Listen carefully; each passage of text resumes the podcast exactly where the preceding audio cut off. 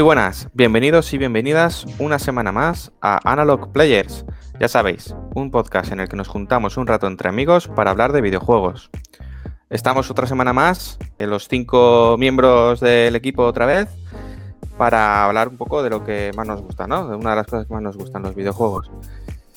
Muy buenas tardes, Borja. Hoy estamos grabando por la tarde, eh, un horario un poco alternativo. ¿Cómo estás, Borja? Muy buenas, Fran, muy buenas a todos. Pues horario alternativo, aunque no me ha librado de madrugar. este caso no ha sido para grabar, sino para, para estar con el equipo en, un partido, que por cierto hemos ganado, hemos ganado bastante bien al final.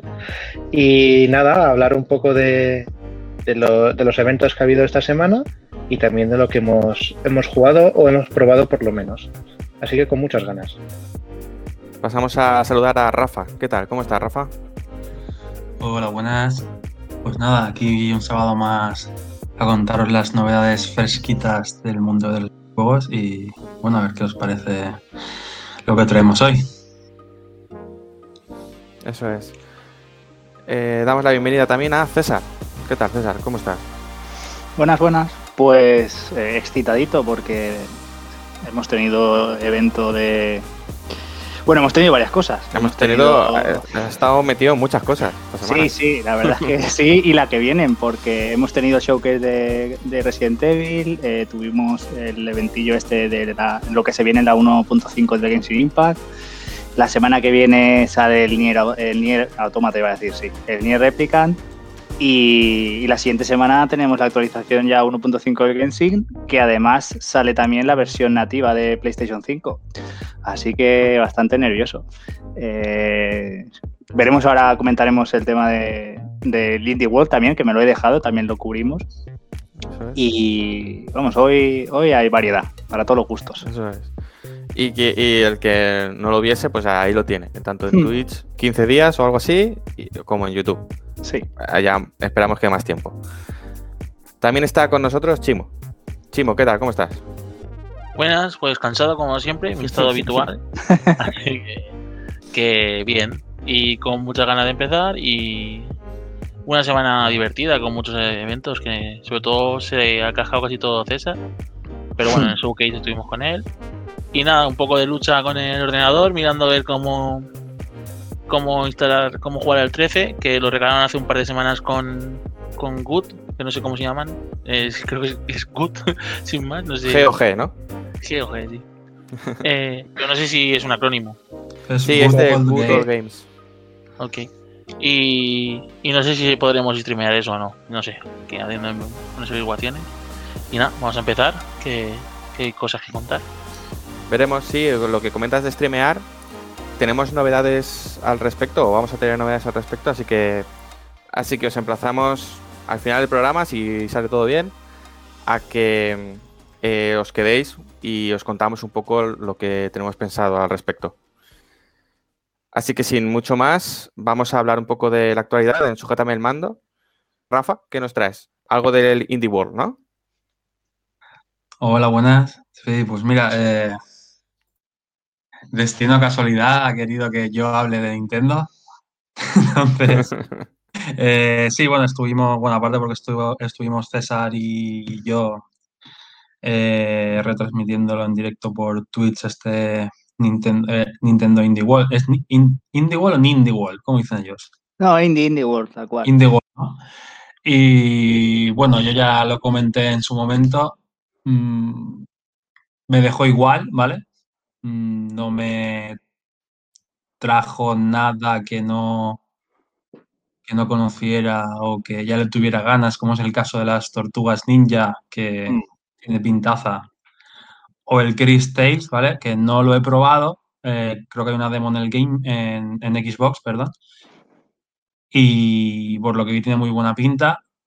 Y bueno, así juegos que vi interesantes, eh, aunque no son, no sean mi estilo, ¿vale? Pero los vi interesantes, eh, el Road 96, que por lo que estuvieron comentando era una aventura narrativa, el aspecto era muy similar a, bueno, sí, muy similar al Life of Strange el primero, en apartado gráfico. Y por lo que comentaban, era una aventura narrativa procedural, que ya veremos hasta qué punto es eh, procedural. ¿vale? Ya veremos qué toma de decisiones haces tú en verdad o cómo está esto dirigido y demás. Dos juegos de, de, Ana, de Anapurna, ¿vale? Que si no recuerdo mal eran el Last Stop y el Insight, ¿de acuerdo? Uh -huh. Con, bueno, por lo que vi yo fue pues el toque de ellos, ¿vale? Gráficamente están muy chulos, sin ser unos portentos gráficos, a mí me hacían bastante, bastante gracia el diseño artístico, la verdad. Eh, también vimos, bueno, el que yo llamo, uno de ellos que es eh, el, el, Horizon, el, el, Horizon mexicano, por lo que vi, el Aztec Forgotten Goods, ¿de acuerdo? Que no me llamo mucho, pero puede ser dentro de lo que traen, es lo más así de acción, plataformeo que sacaron, ¿vale? No sé si os acordáis este, ¿cuál digo? Sí, el que se suponía que, que llevaba un pedacito de México. Sí, Azteca, dioses olvidados o dioses antiguos, algo así. Sí, a ver, a, a, mí no me llamó mucho la atención, pero sí que es verdad que dentro de todo lo que trajeron, pues destacaba un poquillo. El Fez, que lo van a traer a Switch, ¿de acuerdo? La segunda parte del Oxenfree, que si no habéis jugado, es una, una aventurilla gráfica que yo, yo he jugado el primero y está bastante chulo, la verdad, os lo recomiendo, os lo recomiendo. Y que así recuerdes, que los tengo anotados aquí. Ah, bueno, el, el juego de la pereza, ¿vale? Eh, bueno, yo lo puedo decir, el juego de la pereza de Longing, que si lo visteis, ¿vale? Es un juego que el transcurso del tiempo es en, es en tiempo real, ¿vale? No sé, son 400 días de juego que transcurren en tiempo real y es una aventura en 2D y tenía como mucha parte de crafteo en, y exploración de mazmorra en, en scroll lateral. Uh -huh. Que bueno, ya veremos. Ya veremos cómo es. A mí de momento. Pues, la verdad es que se me hizo muy lento el juego. Sí, aquí el de Longing, no sé si alguno lo conocéis o, o habéis hablado, habéis, habéis oído hablar de él antes de, de aparecer en el Indie No. World. Yo no, por mi parte no. Eh, es un juego muy, muy original, por supuesto, muy, muy, muy de nicho. Pero esto de los 400 días es porque, bueno, se supone que el personaje que nosotros, bueno, que nosotros manejamos o el personaje principal del juego está esperando eh, a que el rey dormido se, se despierte. Mm, una especie de... La historieta va de eso, ¿no? De que hay que esperar 400 días a que se despierte nuestro amo, por así decirlo. Y la verdad es que en, esa estructura de aventura point and click, también con uh, toques de Metroidvania y utilizando el tiempo para resolver ciertos puzzles, es algo muy, muy original. Yo creo que no es para todos los públicos, ni, ni mucho menos, pero yo es algo que ya, ya lo escuché del el año pasado, porque creo que esto salió en marzo de 2020. Y, y además, no es que tengas que jugar 400 horas, es que tú, eh, la, la, cuenta atrás empieza a contar desde que empiezas el juego. Luego ya pasan esos 400 días. He dicho horas y eran, eran días. Entonces, en ese sentido, también, aunque parezca contradictorio, es uno de los juegos que más respeta el tiempo del jugador. Porque mientras nosotros estamos haciendo otras cosas, como por ejemplo ver la tele, el juego puede estar haciendo, avanzando en, en, lo que nos interesa. Nada, simplemente me, me, he parado aquí un poquito en The Longing porque sé que era un juego que levantó un poco como curiosidad, ¿no? Cuando salió. Sí, a mí también me parece que es una idea curiosa y que le da, un, le da un giro de tuerca ¿no? a lo que suelen ser los juegos. Es decir, es algo diferente, y ahí está, eh, está bien.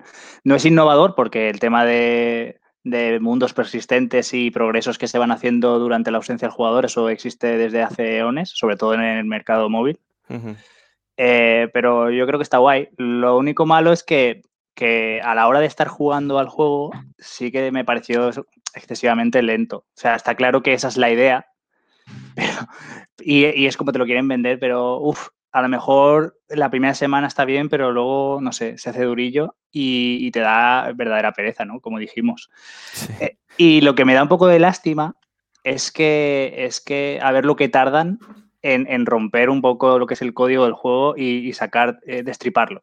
Porque la gracia de esto sería que, ya que es una idea original, que es que si el juego sale el día 1 de mayo, por decir algo, ¿vale? No sé cuándo sale, eh, más, más o menos toda la gente que se lo compre de salida pueda llegar al final, o sea, la aventura llegará al final más o menos por las mismas fechas. Eso estaría guay, ¿no? Como, como ya empiezan los primeros usuarios a saber el desenlace del juego.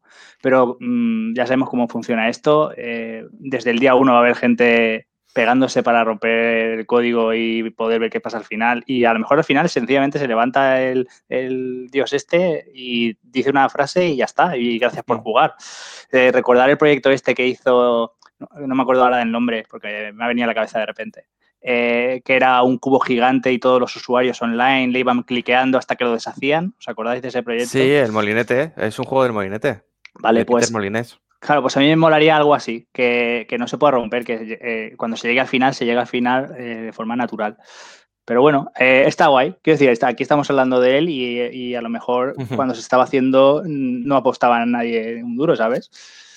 Sí, yo creo que en, la- en el ambiente más independiente sí. Creo que Claro. el año pasado tuvo, no sé si premios, pero sí nominaciones en estas, pues, estas, estos eventos que hacen de, pues, para entregar premios en el mundo independiente, no en el mundo Mm. mainstream, ni mucho menos. Y veremos, la verdad es que podemos buscar algo de información con respecto al que salió para Steam, en, creo que, que salió en marzo, si no me equivoco, y a ver, a ver si alguien lo ha terminado o no. Yo, Sí, además, eso de las nominaciones que dices, yo no Sí. lo sabía y está guay porque eh, para el creador eso es como ya, ya gana un premio. Aunque no se lo den, claro, eh, claro, que lo nomines. Porque yo, por ejemplo, y sin mere- desmerecer a nadie, es, es, eh, un gusto personal, cuando salen los PlayStation Talents, eh, yo me lo veo, ¿no? Para ver qué juegos ha decidido Sony que tienen futuro y les y, y le- y van a invertir en ellos, ¿no? Les, les dan un, como un bono, ¿no? Para que puedan desarrollar esa, esa idea. Y el último que vi, sí, se presentaron cinco juegos, tres eran Metroidvania y dos eran eh, acción y plataformas. O, o puzzles, ¿sabes? O sea, no. Yo no vi nada que dije, hostia, ¿sabes? Como este de no lo había visto antes. Este planteamiento me parece atractivo. Entonces, a ver. Yo cuando lo vi para ordenador, no, la verdad es que no, no me llamaba, pero en una plataforma como Switch igual puede, Hmm. puede estar bien. Me lo pensaré, eh, veré cosas de él y, y igual me lo pienso. Ya os diré. La consola de los indies. Ya Esa- está esa- disponible, Fran, ya puedes, ya puedes cogerlo. La consola Oh. de los indies que antes era la Vita, ¿no- ¿os acordáis? Hmm. Sí, cuando los indies, cuando los indies era algo, era algo como negativo, ¿no? Es en plan de ya que vas a jugar a indies. Hablando del, de los el momento de que la Vita era la casa de los indies, ¿no? Y ahora es la Switch. Creo que el que define el fenómeno indie eh, se anunció como el otro día, que es el Fez, el juego de Phil Fish. Hmm. Y, y me lo he pillado ya, vamos, me lo pillé anoche y le di un pelín de caña porque lo jugué en su momento en ordenador, pero se me, se me bloqueó y ya no continué. Y lo he vuelto a retomar y, y creo que ese es el, el que dice indie, ¿no? Palabra indie, pues junto a junto a Hotline Miami, Limbo, que creo que fue un poco antes, ¿no? Es un poco la estética indie, bueno, lo que se nombra indie, ¿no? Y el Fez es uno de los que tengo, tenía en consideración y, y me llevó una alegría inmensa. Y luego también el, el de las tortugas ninja, yo creo que tiene pintaza. Supongo que ahora lo, lo comentaremos, pero bueno, lo hacen los de Dotemu, que son los de Streets of Rage 4. Y, y nada, ese yo creo que tiene que estar en la casilla de todos los que nos gusta ese tipo de juegos. Sí, tenía cosas graciosillas, la verdad, de las tortugas ninja. Y por lo que estuve mirando después, tiene muchos. mm, No, iba a decir cameos, no son cameos, pero tira mucho de la nostalgia, ¿sabes? eh, de cuando jugabas al de Super Nintendo, por ejemplo, esto de que tiraban a los enemigos contra la pantalla, o sea, hacia el jugador y cosas así. eh. no sé, yo creo que va a tener muy buena pinta y ese en cooperativo mm, va a estar bastante chulo, ¿eh? Va a estar gracioso. Como el otro que quiero hablar ahora por los loles, ¿vale? Pero a mí no se me ha ido de la cabeza el juego de los kiwis. No sé si lo visteis. No sé cuál dices. Hay un juego que se llama Kiwi, que es un Pues- cooperativo que lleva cada uno un Yo- kiwi. Yo estuve y contigo y no lo recuerdo. Un correo. ¿Vale? O sea, a mí ese no se me ha ido de la cabeza porque no sé si por los loles o porque puedes hacer un directo muy de troleíto. Mm, o igual Rollo- me sorprende luego el cooperativo que tiene, ¿eh? De ¿Rollo. Fall Guys o qué? ¿Así un poco por la diversión simplemente o qué? Sí, sí, yo creo que puede ser de ese tipo, porque ya me dirás, es un- son dos kiwis mandando cartas. O sea, pero bueno, puede ser bien. No, ya en serio, el otro que quería, el otro que quería nombrar, que a mí sí que me llamó la atención, que a falta de a falta de la segunda parte de Hollow Knight, la verdad es que el eh, ¿cómo era? El School Mm. es School de Hero Slayer, la verdad es que me pareció muy, muy interesante lo que, lo que proponía. Sí que es verdad que esto del cambio de la cabeza ya se vio en la, en la Sega Genesis, en la, bueno, en la, prim- en la Sega, en la Mega Drive, ¿vale? No sé si os acordáis del juego del, del Dynamite Head, Juegazo, sí, sí. Vale, pues ya podías cambiarte la cabeza. Pero la verdad es que lo que propone es muy, no sé, me resulta curioso en cualquier momento poder coger, no sé coger la cabeza de un enemigo y tener sus habilidades, o tendrás una colección de cabezas como puede ser en el Mega Man cuando matas a un enemigo y, puedes ir cambiándotelas a tu antojo, ¿vale? Pero la verdad es que puede ser un metro, un, un roguelike, Metroidvania, como lo queramos llamar, muy entretenido. Yo creo que este sí que puede estar bastante guay. Mm. Se te ha olvidado uno que también te Sí. gustó, bueno, nos gustó a los dos, que luego yo lo investigué y es, y es como, no sé si será un remake o será una nueva entrega, pero es un juego que ya existió en los 80 y es, atención al nombre porque es muy divertido el nombre, es Getsufumaden, ¿sabes? O sea, es como, ¿sabes? Mm, Fuma en, en medio de- del nombre, está bien. Ah, y, este, sí. eh, sí, y parecía, parecía guay. Lo que pasa es que a, a mí esta animación que es como la del Okami, ¿no? Eh, que es como 3D, pero por dentro de no son polígonos, sino que es dibujo 2D. Entonces me choca un poco. Pero sí, es, eh, parece que es un, un juego de acción de scroll lateral. eh, así ambientado en Japón con criaturas eh, guays, así pues onis y dragones y demás, y tiene buena pinta. Eh, miré el juego de, de los 80 por curiosidad, eh, que es de Konami. Y, y uff, es muy antiguo y muy, muy, muy limitado para, para los tiempos que corren. Pero vamos, que este, esta nueva entrega tiene, tiene buena pinta, sí. Sí, ah, hubieron un par así, a ver, según para, para gusto, por ejemplo, supongo que a Fran y Borja que les mola la conducción, bueno, a ver, no es, no es conducción pura, pero igual el Art of Rally está graciosete. Pero se veía muy lento, ¿eh? Y eso iba a decir porque lo hablamos Fran y yo y a mí me dejó frío porque es, puede ser un estilo de esto de vista cenital arcade de los rallies, ¿no? Sí. Sí, como el de las bicis. ¿no? Este que salió. Claro, pero me dejó que le faltaban fris por todos lados, ¿no? Sí, no iba sí. fluido. Sí. Sí, a mí los dos que me dejaron muy frío fueron, bueno, el remake del The House of the Dead, que yo creo que Uf. el remake solamente lo tenía el título, Sí, sí. por lo que pudimos ver. Y bueno, y poca broma, el Pokémon Snap eh, del palo, ¿eh? Ah, el sí. Beast of Mara- Maravilla Island. Se de las Oh, plantitas. Uf, Eh, tremendo, ¿eh? eh, durísimas declaraciones. Creo que va a frames negativos. Me da a mí. A ver. en vez de ir a, a 30 era menos 30. Eh, tremendo, ¿eh? Porque, joder, la estética te podía ser medianamente llamativa dentro de que no era algo espectacular, pero es que se veía, iba muy mal, ¿eh? Yo no sé, muchas veces pasa que en estos juegos de, de los Indie Showcase y otros eventos menores, es que a los vídeos les faltan frames. No sé si está mal procesado o es que esas versiones de las demos son antiguas, pero es que no van bien.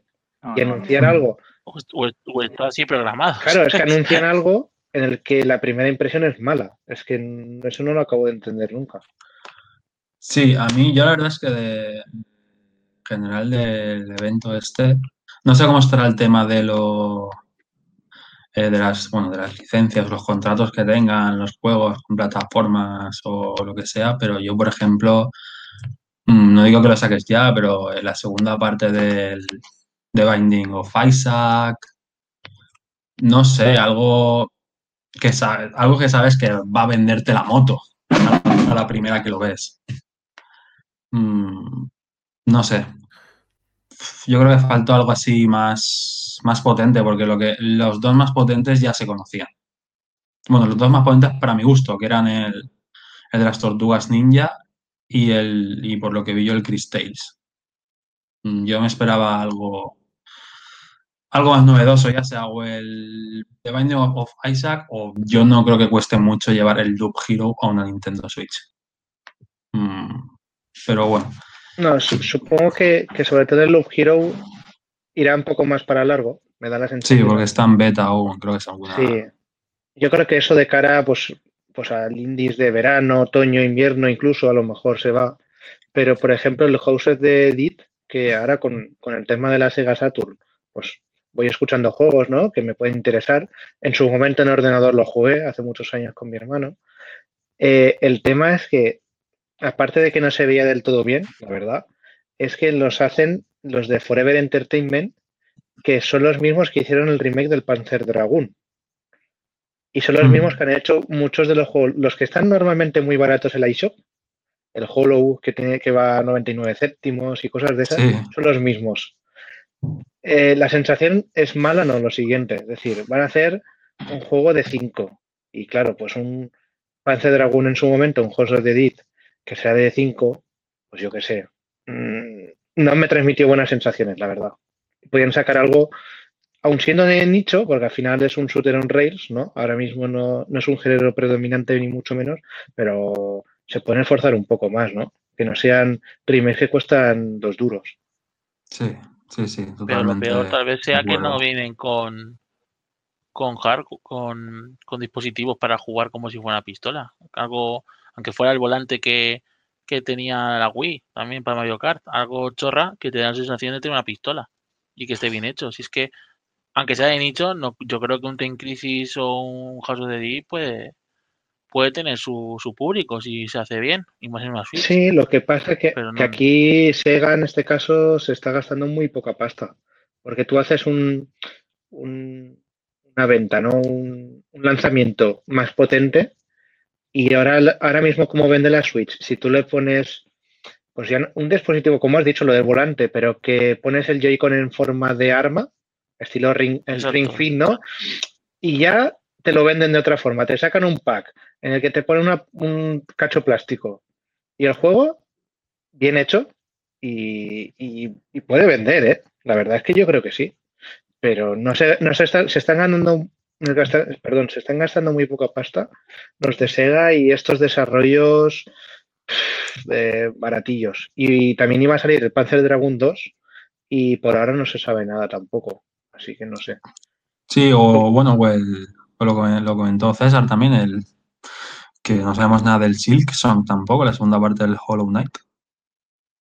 Se Bueno. ha ido de las manos, ¿eh? Ahí yo creo que el Silson que es más importante que el evento que querían, que en el que estaban. Yo creo que el Silson es de Direct, no es de Indie. A- al igual que creo que, o sea, yo no espero de, digamos, el universo indie de los videojuegos que me saquen un The Binding of Isaac 2, ¿no? Espero algo distinto, ¿no? Algo que, pues eso, no, que no mire tanto a las ventas, aunque realmente quien lo hace, espero, supongo que, que mirará por, por llegar al máximo público posible. Pero a mí como, como evento en particular, no sé, sí que coincido un poco en el que no me dijo nada, pero bueno, ahí está, ¿no? Te ponen ahí unos cuantos juegos indies que, pues bueno, pues salen a la palestra, ¿no? Salen, para mí este es el tipo de formato para, para esos juegos, que si te los ponen en un E3 o en un direct, a lo mejor te da un poco la bajona, pero un picadito ahí de juego por minuto eh, independiente, pues bueno, ahí, ahí estaba. No sé. Y también como, perdona, como fe de ratas, que lo ha escrito Chimo, el Fez salió en 2012 en ordenador y el Braid salió en 2008 en el Xbox Live Arcade. Que he dicho como que empezó el indie, no empezó, ¿vale? No creo que empezara, pero sí que eh, yo creo que fue el, por lo que yo recuerdo, el año 2012, incluso 2013, que es cuando el fenómeno indie eh, apareció más, ¿no? El Live Arcade fue en los inicios y 2012-2013, con un auge de Steam mucho mayor, pues creo que sí que fue, fue donde se vio más ese tipo de títulos. Jonathan Blow como, como un poco como padre, ¿no? De, y mentor de todos los indies. Sí, con el reconocimiento que se merece. Siempre que ves los créditos de un juego indie que más o menos lo peta, por así decirlo, o, o que es bastante interesante, en los créditos siempre está el agradecimiento a un montón de gente, pero entre ellos siempre está Jonathan Blow metido por ahí. Es que ese break fue muy bueno, fue mágico. Pero bueno, no vamos a hablar de pasado todo el rato. ¿Queréis completar eh, un poco esto del indie, cada uno mm, resaltando al- algunos juegos? Eh, aunque los haya nombrado Rafa, pero queréis, si queréis añadir algo más. Sí, por mi parte, bueno, lo que he comentado, los que más el, el de las tortugas ninjas, el Fez, aunque ya lo conocemos, y el Art of Rally, si mejora lo que se ve, también. Ya el resto ya van un poco por debajo. El Skull también, pero ya me da la sensación de un poco siempre lo mismo. O es un género que está ya en plataformas 2D o con acción un poco, ¿no? Un poco más eh, con más juegos, ¿no? Pero bueno, que también era más interesante. Y el resto ya los pongo en un escalón por debajo, o varios. Yo antes de destacar que creo que se nos ha olvidado hablar de, de que tenía la perspectiva un poco como si fuera a buscar a Wally, ¿no? Que podría estar interesante, aunque no sé exactamente de qué va. También, Y- también cierto. Que el nombre luego- que tiene, el nombre que tiene, te lo digo ahora mismo, porque era un poco. Sí, yo lo tenía por aquí también. El Labyrinth City, Pierre the Maze Detective, que sale en primavera. Sale, vamos, de aquí a junio Yo- tiene que salir. Yo son juegos que si, si salen a un precio asequible, no me da, no me da tanto miedo probarlos y, y gastármelo desde inicio, ¿no? Veremos a qué precio sale. Pero ese, ese tipo de juego, el Road eh, 196, son juegos que, que por un precio eh, acorde a, a lo que a lo que parece que va, te va a aportar, o sea, no creo que se vayan a costar 40 60 euros. eh, son juegos que me atraen y que yo creo que probaré. Sí, a mí me parece muy bonito porque yo aquí tengo a mi lado los libros de ¿Dónde está Wally? Y, eh, y la verdad es que lo, lo vi y enseguida me enamoró, o sea, me entró por los ojos, pero también hay que tener cuidado porque, porque si lo hacen en plan aventura point and click y alguien quiere jugárselo con una light o incluso con la normal en la cama, que se cuide la vista, ¿eh? Porque ojito. Ya ves. No sé si esto no tiene que ver, pero estuve el otro, el otro fin de con un amigo probando un juego de trenes, una demo en Switch, y la verdad que eh, se notaba que era un juego para jugar más con, con tablet. ¿eh? Hay juegos que, que igual eh, ganan jugándolo en modo portátil, como decís. Ya os hablaré del juego ese, que lo quiero probar más.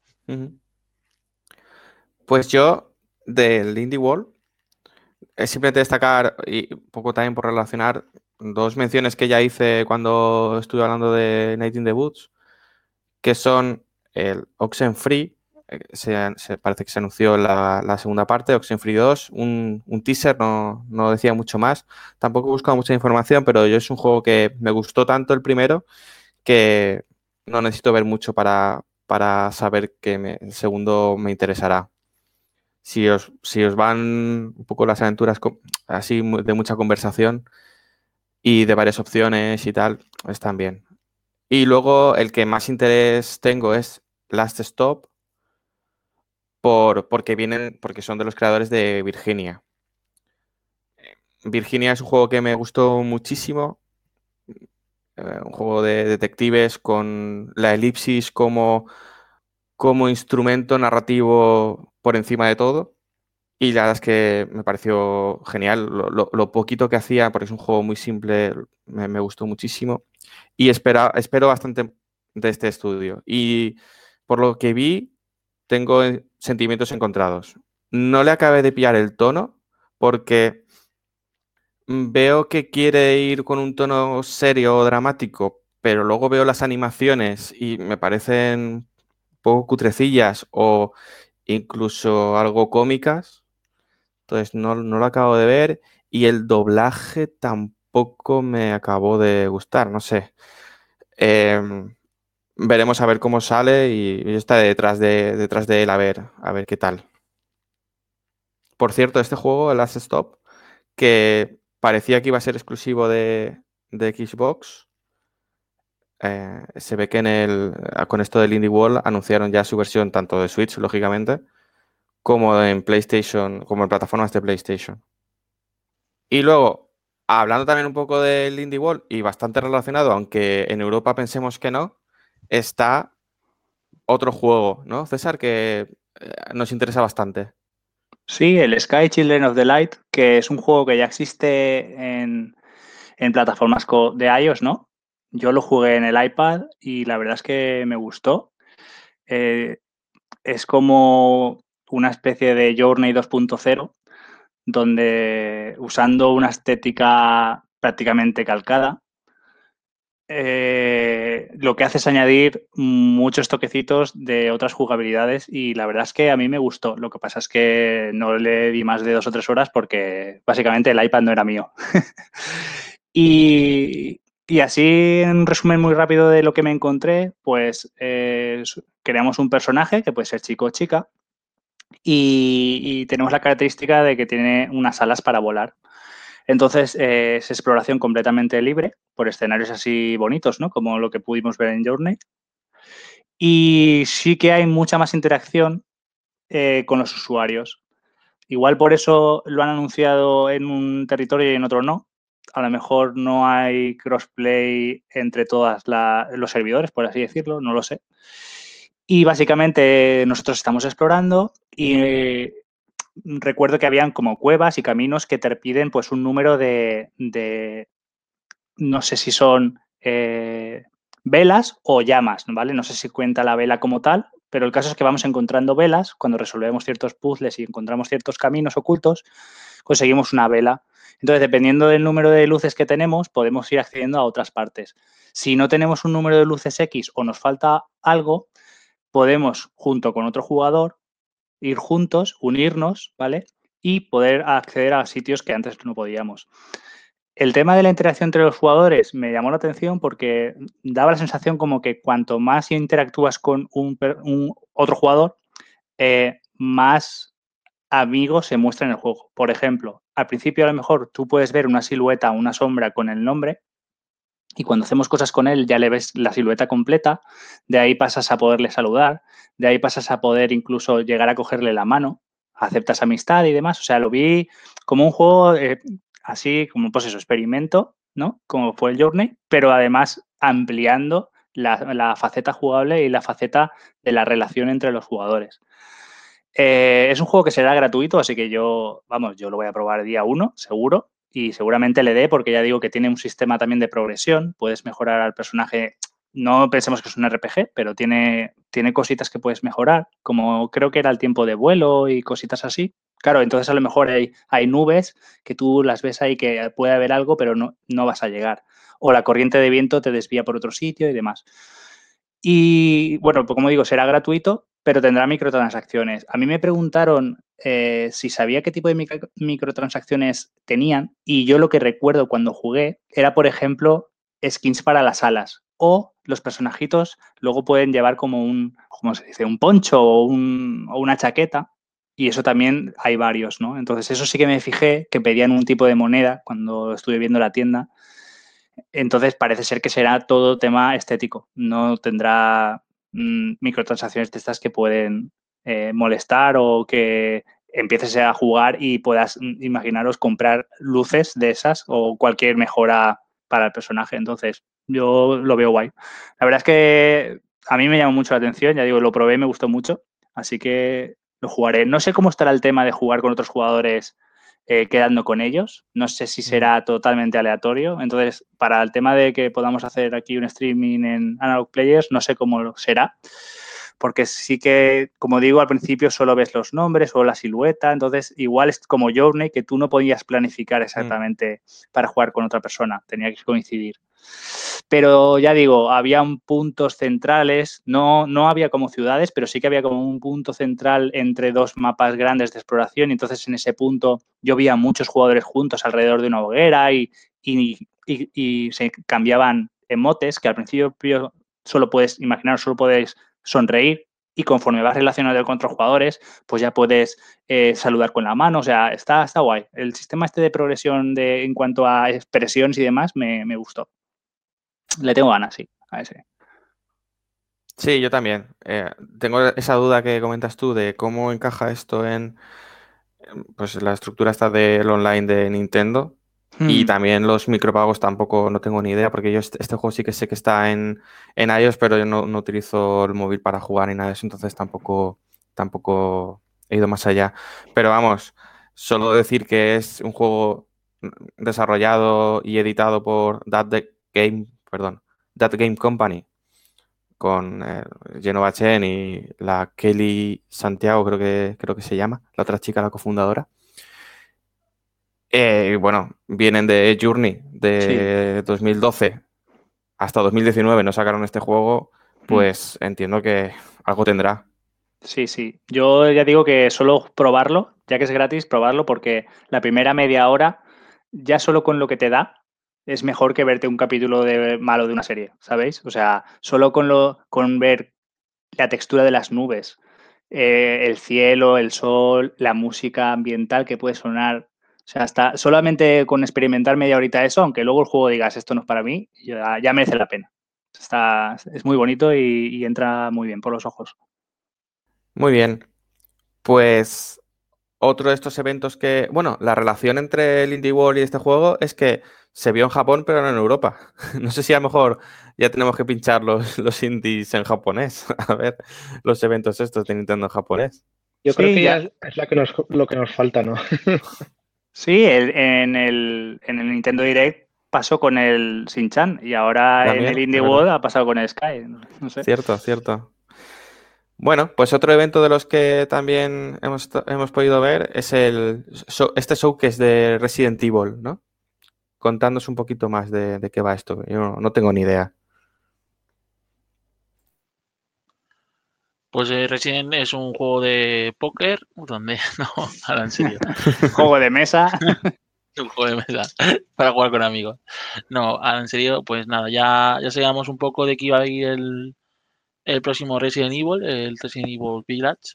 Y esto ha sido una confirmación con, con varios anuncios en un, un evento preparado para mostrar varias cosas eh, o varias acciones respecto al 25 aniversario de Resident Evil.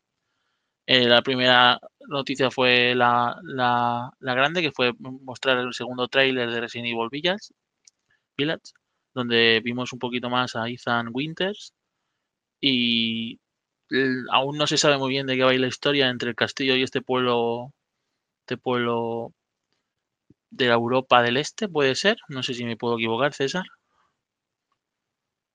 No, no, o sea, a ver, yo no sé, yo no sé dónde está ambientado, pero teniendo en cuenta que el 4 se supone que era España, mm, de Capcom no te creas ni la mitad. Está, está claro. Pues, pues vimos un, poco más de, cómo se va a ver el juego y, un poquito más de acción.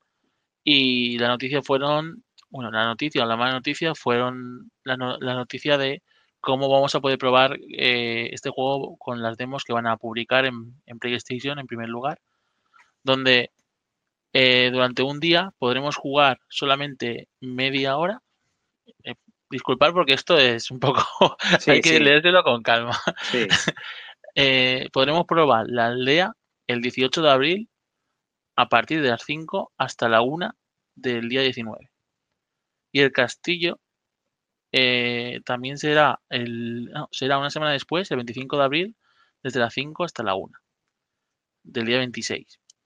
Eh, y, eh, esa prueba solamente sea de media hora. O sea, 8 horas para jugar media hora. Hmm. Algo que no entendemos, ya explicamos en el directo que... No, no, sí lo, entendemos, parece- sí lo entendimos, sí. Bueno, sí. No sí que entendimos el porqué, para que Sí. todos los todos los, todos, todos los famosos de Twitch estén jugando al mismo tiempo y les hagan un poco de hiper al juego. Hmm. Pero que creo que no es la manera de presentar un juego. O no, no es la buena para los jugadores, para los fans. Mm. Eh, principalmente porque habrá gente que no pueda ese día, por algún evento, alguna, alguna historia familiar y no me parece lo mejor. Y, y la siguiente noticia fue el modo mercenarios, que este no me quedó muy claro qué es, pero supongo que será el online con el tipo Counter Strike, pero con zombies. ¿no?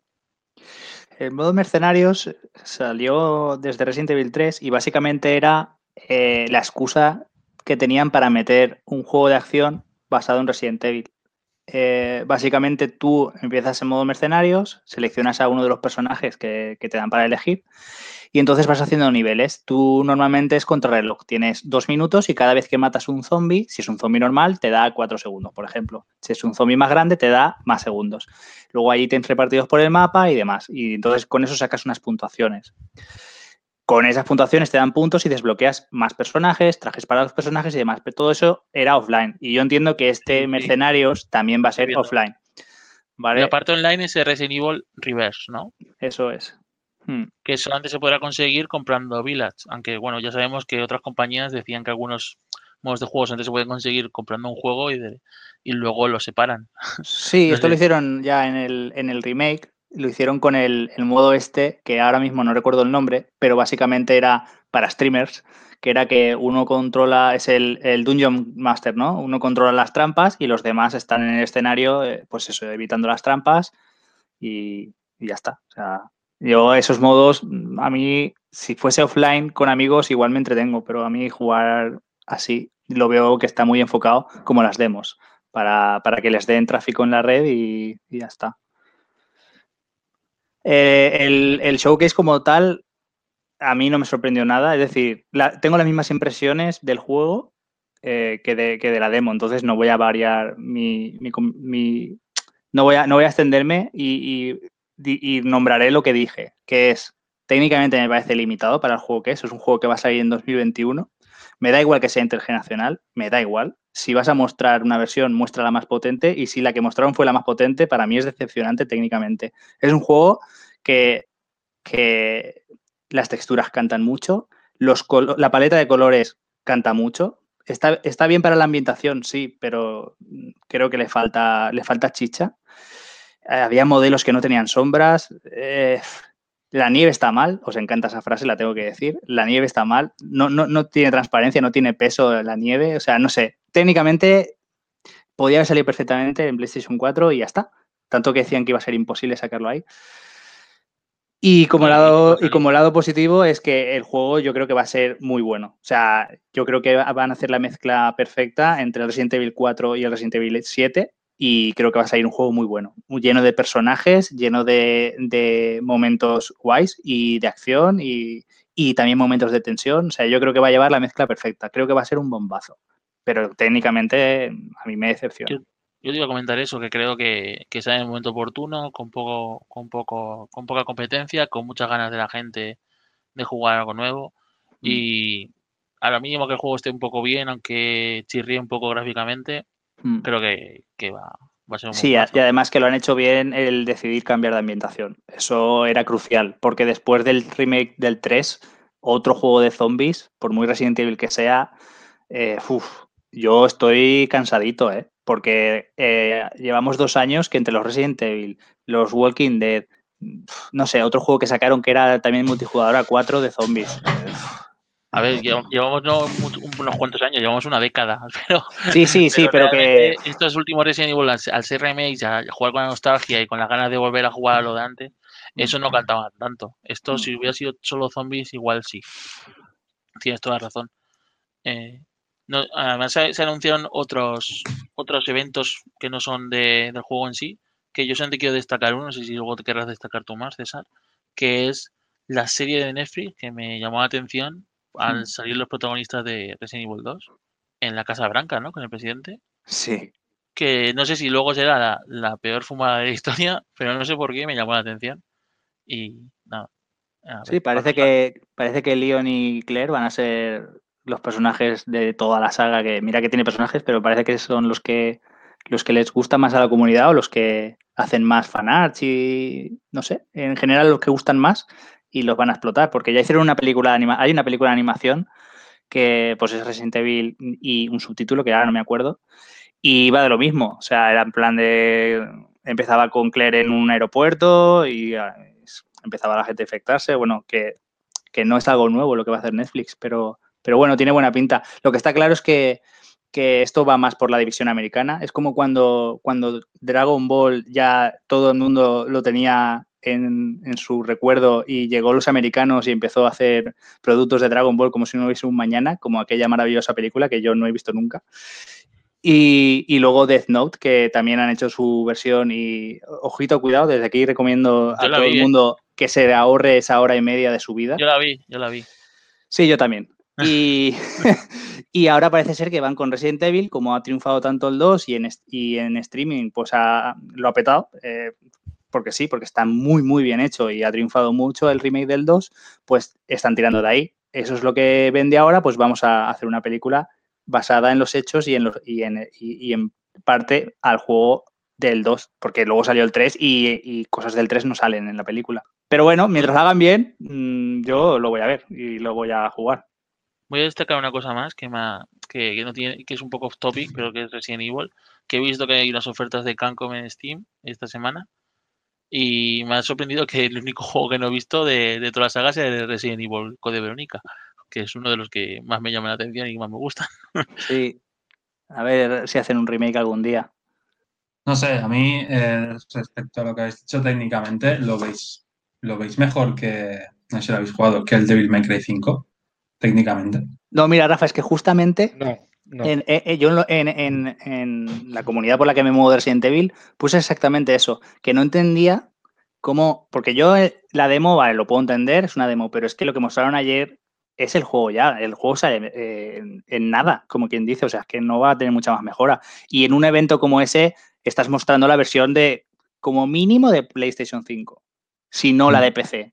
Entonces, no me creo que, que Devil May Cry 5 o incluso el Resident Evil 2 Remake, que sí, que es un escenario más cerrado, más controlado y todo lo que tú quieras, pero es que se ven mucho mejor. Los personajes principales se ven muy bien, pero los escenarios... eh, y, y ya no solo los escenarios que dices, bueno, es un escenario, tú vas a pasar por ahí un momento y tampoco se lo van a curar. No, no, es que los escenarios son muy importantes en el momento en que tú estás jugando en primera persona y estás en una habitación o en un pasillo y hay cuatro objetos, se tienen que ver muy bien.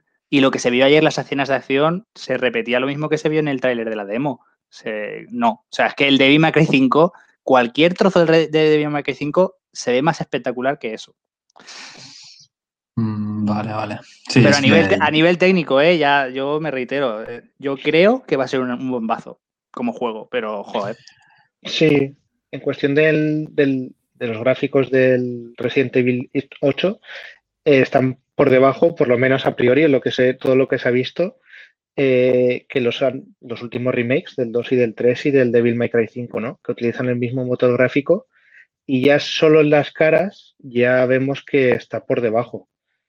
Mm, a nivel ya de, aunque sea más pues, mundo abierto o haya fases de mundo abierto, como ha dicho lo de César, lo de que la nieve está mal, totalmente, no, no ves una pureza, un, un salto gráfico de generación en el juego. Podrá ir a 4K 60 frames, que es lo que marcan ahora mismo, pero, pero creo que no está, o por lo menos no se han centrado, o el desarrollo empezó hace bastante tiempo y, y no han llegado a ese nivel. Pero sí que yo creo que el juego como tal, y lo que se ha visto, es bastante potente. Incluso te diría que es bastante más, ¿cómo llamarlo? Va más allá de lo que se vio en el Resident Evil 7, ¿no? Creo que es un poco más grande y creo que puede ser un paso, un paso adelante en la saga con este reboot, como lo queramos llamar. Vale, vale. Pues, bueno, ya me habéis respondido. Yo no creo que, bueno, no sé si lo jugaré, porque ya el 7, vale, yo no soy de esa clase de persona que algo tiene, tiene un chip ahí en la cabeza mal puesto que le gusta pasar miedo y pasarlo mal jugando. Entonces, yo no creo que sea mi tipo de juego y lo disfrute, pero a ver, sí que va a ser un melocotonazo. A mí lo que sí que me gustaría, porque el otro día estaba esto de que estás en la Play y hablando con, bueno, jugando y hablando con los colegas y tal. Eh, tío, mm, ahora que ha salido el Days Gone, vale, que bueno, el Days en el Plus, pues hay mucha gente que lo está jugando ahora. Y claro, nosotros hablamos, hostia, el Days Gone en cooperativo, tal y cual. Eh, un Resident Evil Outbreak con los gráficos del 2 Remake o, o del 3 Remake, yo lo compraría, ¿eh? Antes que este Resident Evil. Pero bueno, ya eso es para gustos. Sí, yo, creo que también, ¿no? Eh, a lo mejor desde el 7 se ha perdido un poco lo que es la, el, camino, bueno, a ver, yo creo que se perdió ya en el 5 y en el 6 se perdió bastante de Resident Evil, hablando desde la distancia, ¿no? Pero, pero creo que esos modos o esos juegos clásicos que tuvieron poca, poca fama en su momento, o menos que otros, actualizados, ¿no? O un Outbreak 2 o el Resident, eh, como es el Code Verónica, ¿no? Por ejemplo, que se está hablando mucho de él, pero no sale nunca ni, y un remake, pues yo creo que adaptados a los nuevos tiempos podría ser un puede estar muy bien, ¿no? No sé si, si irán con eso. También el Dino Crisis ha rumoreado mucho, ¿no? Siguiendo la estela de los remakes. Así que no sé si, si, eso también lo harán o no. Que se dejen de Dino Crisis y saquen un, un Parasite A ver si nos la gozamos un poquillo. Yo lo que no me ha gustado, he visto un par de imágenes y he visto un par de enemigos Creo que, bueno, en concreto, eh, uno que es así, bueno, como un gigante con un hacha puede ser, o con una guadaña. ¿Os suena este enemigo? A mí no. Es que he visto un par de imágenes y yo cuando vi esa imagen me...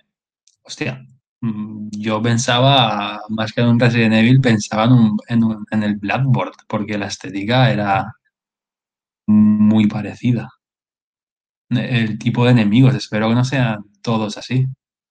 Y haya más, no sé, que vayan por otro estilo, porque a mí el tema de los gigantes y tal en un Resident Evil no me, no me pega, la verdad. ¿Tiene fecha el juego? ¿Fecha de salida, quiero decir? ¿El Resident Evil? Sí, este Resident Evil. El 7 de mayo creo que es. César, seguramente. Sí, sí, el 7 de mayo. 7 de mayo. ¿Alguno tenéis pensado pillarlo de salida o algo así? Tengo muchos juegos, creo. no sé, no, no lo dudo, ¿eh? Salvo que me pegue calentada de última hora. Ah, no, era por, curiosidad simplemente, pero de todas formas ya cuando lo catemos ya, ya veremos mm. a ver, a ver qué sale, ¿no? Mm. Vale. Vamos con un par de noticias así de información a los usuarios. Primero con la actualización de PlayStation 5, que no sé si ya os la habéis actualizado o no, pero salió hace un par de días, no sé si el miércoles o el jueves de, esta semana pasada. Mm, salen algunas novedades que yo me acordé de Chimo cuando vi una, una de las novedades que, que incluye esta, esta nueva versión del firmware de PlayStation 5 es el poder compartir pantalla con de forma intergeneracional. No sé si creo que tú preguntabas, a, nos preguntabas a veces sobre. Sí, eh, fueron ahí fatiguitas y cuando lo vi en el parche, como que, que bueno, lo vi en las noticias que lo habían arreglado, y eh, dije, bueno, menos mal, porque mi hermano se había comprado el FIFA 21, le quería explicar un par de cosas y estaba jugando en Play 5 y yo en Play 4, eh, y yo en Play 4, y no pude no pude hacerse de break. Y ¿Lo, habéis ¿Lo habéis probado ya? No, porque no, he vuelto, o tengo que no he vuelto a coincidir con mi mano. Pero, pero quiero probar, a ver si va. Pues sí, eh, exacto. Han metido pues ese poder compartir la pantalla de forma intergeneracional. Bueno, también una de las funcionalidades mm, pues que más ha llamado la atención es esa esa famosa copia de juegos a PlayStation, de PlayStation 5 al disco duro externo para que si para un poco aligerar el espacio en el, en el SSD interno y que si queremos volver a jugar ese juego que tenemos almacenado en el disco externo, pues eh, automáticamente se copia por el USB 3.0 en lugar de tener que volverlo a descargar. En un futuro prometieron y tienen pensado el activar por fin el que se pueda mm, ampliar la memoria SSD con, con esa ranura extra que tienen en la consola, que ya enseñaron cuando presentaron la consola. De momento está desactivada. Dicen que por temas de refrigeración, pero no, no lo sé muy bien. No sé si esa es la, la razón o no. Otras de las funcionalidades que trae esta actualización es un poco arreglar un poquito más el tema del game base. Está la sección donde podemos ver tanto las parties como nuestros amigos. Ahora están diferenciadas en dos pestañas, que bueno, eh, siempre está mejor que no todo junto, que antes estaban primero las parties y luego los amigos. Y también en el tema de los, del chat de grupo, del chat de voz, ahora hay más opciones como directamente eh, silenciar alguno o incluso modificar el volumen por el cual estás escuchando a, la gente, que eso viene bien, la verdad. De hecho, nos hubiese venido bien algo, en alguno de, las, de los streamings que hicimos desde la Play 5. También han metido más opciones en cuanto a ver estadísticas de trofeos y relacionadas también con, con qué trofeos o qué tipo de trofeos quieres que te saque un clip o una instantánea. No sé si esa funcionalidad la usáis vosotros o, no. La de que os saque alguna instantánea o, os grabe 15 segundos de vídeo del trofeo. Sí, yo lo estoy haciendo con el Last of Us, que lo hago bastante, sí. Yo tengo, yo la tengo puesta y hay un, clip muy gracioso de uno de los trofeos de It Takes Two que ya, ya os enseñaré. Porque encima, lo que no sabía y me di cuenta es que el mando de PlayStation 5 te está escuchando siempre si no lo pones en silencio. Entonces, dio la casualidad de que en ese clip de 15 segundos que me graba para el trofeo, se oía mi voz reaccionando a lo que estaba pasando en pantalla. Menos mal que yo lo tengo muteado porque si no, la vez que, que he grabado un clip se me, se me escucharía con algún susto o algo, ¿no? Yo es que en eso lo paso muy mal. Mejor, mejor tenerlo en silencio que, que grabando, por lo menos por mi parte. Y luego también han metido algo que yo, echaba de menos, pero yo creo que todos, el tema de más opciones de ordenación cuando estás en la parte de almacenamiento. Ahora puedes ordenar por más, más opciones. Aún hecho en falta el que pongan las carpetas en, los juegos, en, la pantalla principal. Pero bueno, ah, supongo que vendrá, ¿no? Yo creo que eh, Sony nos acostumbra a quitar funcionalidades cuando sale una nueva interfaz, eh, normalmente con una nueva consola, e ir metiéndolas poco a poco. Entonces, bueno, pues si, si eso es el plan que tienen, pues nada, tendremos que pasar por ahí a ver cuando meten también un poco el tema de las carpetillas. Y luego, por último, también, no sé si aquí eh, César, no sé si lo habrá probado, porque sé que César, como buen informático, es de instalarse las actualizaciones más tarde de cuando salen se habrá probado el tema de, los, de las opciones que tienen con, las televisiones de 120 Hz. Pues sí, sí que lo he probado. Y, la verdad es que no he podido notar cambio porque las opciones que me daban, que era una nueva configuración para el HDR y, y poner la pantalla a 120 Hz, que mi televisión lo acepta, ya estaban por defecto así. Entonces, o sea, estaban puestos por defecto que el HDR estuviese sí que lo ponía en todos los casos, eso sí que lo cambié a solo cuando el juego, eh, o bueno, juego, el contenido sea compatible, porque así no me hace ningún, ningún invento en las luces y en, y en la imagen. Y lo de los 120 Hz estaba activado por defecto. También he de decir que, que, claro, yo ahora mismo, como la inmensa mayoría de gente que tiene PlayStation 5, está jugando a juegos de PlayStation 4 y juegos que no estaban preparados para 120 Hz. Entonces, mm, y en Xbox One X ya la tenía puesta a 120 Hz. Entonces no puedo decir, sí, he notado que, yo qué sé, la interfaz se mueve, que da gusto, ni nada significativo. Así que mm, No puedo decir si ha mejorado o no. Por lo menos no ha empeorado, ni hay bloqueos ni reinicios raros que, podría darse, pero no. Hasta que saquen juegos a 120, mm. pues nada. Sí. Pues más que nada para la interfaz también. En Xbox pasa lo mismo. En Xbox eh, lo que pasa es que como, no tengo Series X, sino que todavía estoy en One X, pues tiene la limitación de, de 4K 120 que no lo puedes activar. O pones 120 o pones 4K, pero ambas no, no la soporta. Mm. Y bueno, César, ¿alguna cosita más de hardware de PlayStation 5? Sí. Eh, en el programa anterior comenté que se me había estropeado el botón R2 de, del DualSense, algo que va a acabar ocurriendo antes o después a todos, incluso a mi nuevo mando. el caso es que eh, voy a hacer un resumen muy rápido de lo que ha pasado, ¿vale? O sea, de lo que ha pasado, de cómo se ha resuelto.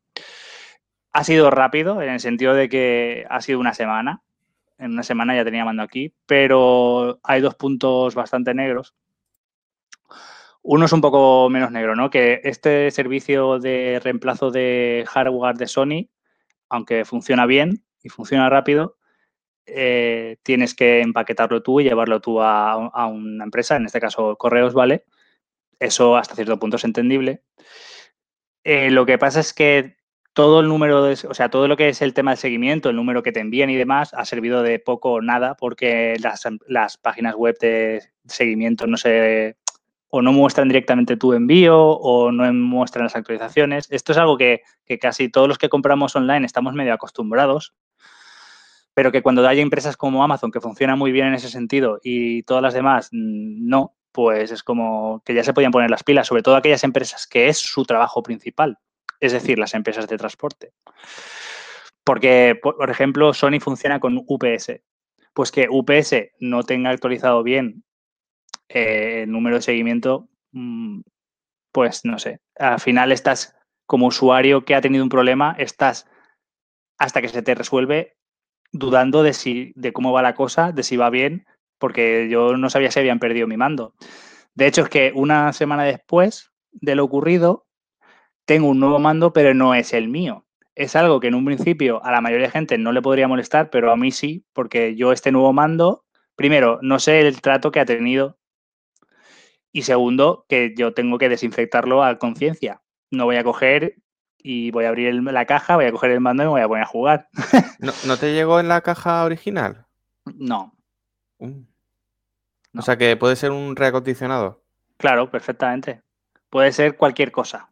El caso es que el mando funciona, pero claro, no es el tuyo. Entonces, mm, tiempo de solución de la incidencia, muy bien. Aquí le pongo cinco estrellas porque me parece que eh, una semana con un puente de por medio me parece eh, chapó, ¿de acuerdo? Pero eh, no tan así el, que en los tiempos que corren que tengas que ir tú, que no tengan un servicio de recogida en casa y la gente que no lo vea raro o qué cómodo eres, ves tú. No, yo con Asus he tenido problemas y han venido a mi casa por poner una empresa, ¿vale? Y, el punto negro de toda esta situación es eso, que te mandan un mando que no es el tuyo, que bueno, en parte no sabemos si habrá sido porque al parecer mi mando parece que se ha perdido, porque el número de seguimiento que yo generé cuando les envié el mando, ese número, ese, con ese número de seguimiento jamás sale como entregado a ellos. De hecho, Sony me escribió diciendo, oye, no tenemos el lunes me escribió diciendo, no te, no hemos recibido tu dispositivo. Y cuando yo le mandé la respuesta y el número de seguimiento con las capturas de pantalla y todo eso, dijeron, mm, vale, te vamos a... No me lo dijeron, básicamente me enviaron este mando. Entonces, igual ha habido algo por ahí y por eso no han reparado mi mando, porque nunca les ha llegado. Eso nunca lo sabremos. El caso es que desde aquí me despido, adiós viejo amigo. Fueron cuatro meses de uso que nos llevamos muy bien y que allá donde estés, sea repartidor maligno o sea cualquier otro motivo por el que se ha perdido, que lo disfruten. Fíjate que eh, precisamente hoy estaba escuchando el, nuevo, el último podcast de el último podcast de Anadi Games, el podcast Reload, y, precisamente comentaban eso, que, que en este caso Chico Nuclear comentaba que con él y mucha gente de con la que habla, de gente que juega videojuegos, utilizan, mm, siguen utilizando los mandos de PlayStation 4 en PlayStation 5 para, digamos que, ahorrar horas de vida a esos DualSense. ¿no? Sí, sí, eh, sí, para cerrar diré que, que yo espero que antes de que se vuelva a estropear, porque visto lo visto, visto el, el interior ¿no? del mando, se va a volver a estropear, solo espero que saquen una V2, como hicieron con los eh, DualShock 4, para poder cambiarlo. Solo espero que, que, pues eso, que me aguante hasta entonces. Porque lo voy a cambiar día uno, ¿eh? Sabiendo lo que hay dentro, no tengo ninguna duda. Y a vosotros no está. Bueno, es que yo con esto de, de que se estropeen las cosas y tirar de servicio técnico, tengo un poco la mala experiencia, muy entre comillas, de que siempre envío las cosas en su embalaje original y me las devuelven en otro. Me ha pasado con la Xbox One X que se me estropeó al mes de tenerla. Y Eso, es imperdonable, ¿eh? Eso, eso los puedo matarlos. Y, eh, lo, dices, claro, tienes que hacer tú, como, como dice César, ¿no? Pues tienes que empaquetarlo. ¿Cómo, lo- cómo empaquetas mejor una consola que no en su embalaje original, ¿no? Pues en ningún sitio. Pues tú me envías la, la caja con, pues yo que me, yo soy de los que me guardo las cajas por, por este tipo de cosas. Con su poliespan, todo bien colocado, ahí la tienes.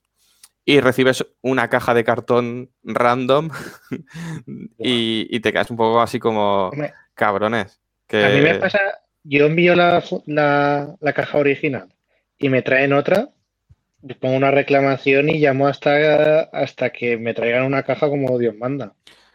Sí, pero, pero una cosa, yo no lo he mandado con la caja del mando, ¿eh? El mando no tiene caja. No, no, claro, claro. No, no. No, no, claro, claro, digo, en este caso sí, el embalaje, si, si es distinto, me cabría entre comillas porque sabes que es otro distinto y sabes que es otro mando, Mm. pero que la consola en sí, que es lo verdaderamente importante, ¿no? En el caso de Fran, ostras, pues ahí sí que me toca Yo quiero, yo quiero pensar, y no voy a romper una lanza en defensa de Sony, sobre todo con lo contento que me tiene este año, pero yo quiero pensar que así como a mí me mandaron unas instrucciones, que son cuatro pasos, ¿vale? Para enviarles un accesorio, eh, habrá unas instrucciones para enviarles una consola y unas instrucciones para enviarle otro tipo de dispositivo que le envíes, ¿vale? Entonces, en esas eh, instrucciones, a mí, por ejemplo, me ponía, no adjuntes el cable del mando. No nos hacemos responsables si lo adjuntas, lo típico, ¿vale? Se lavan las Sí. manos.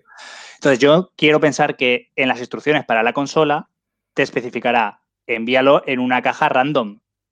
Es, entiendo que sí, Ya, porque, pero- porque ellos, si les empiezan a llegar consolas en la caja buena, pues claro, eso a ellos Sí. no, igual tampoco les interesa por el volumen también de la caja y demás, no sé. Yo creo que no es tan difícil respetar el meter la caja, meter la, la consola en la misma caja que te, ha- que han- te han llegado. De todas formas, sí que había instrucciones en este caso de Microsoft.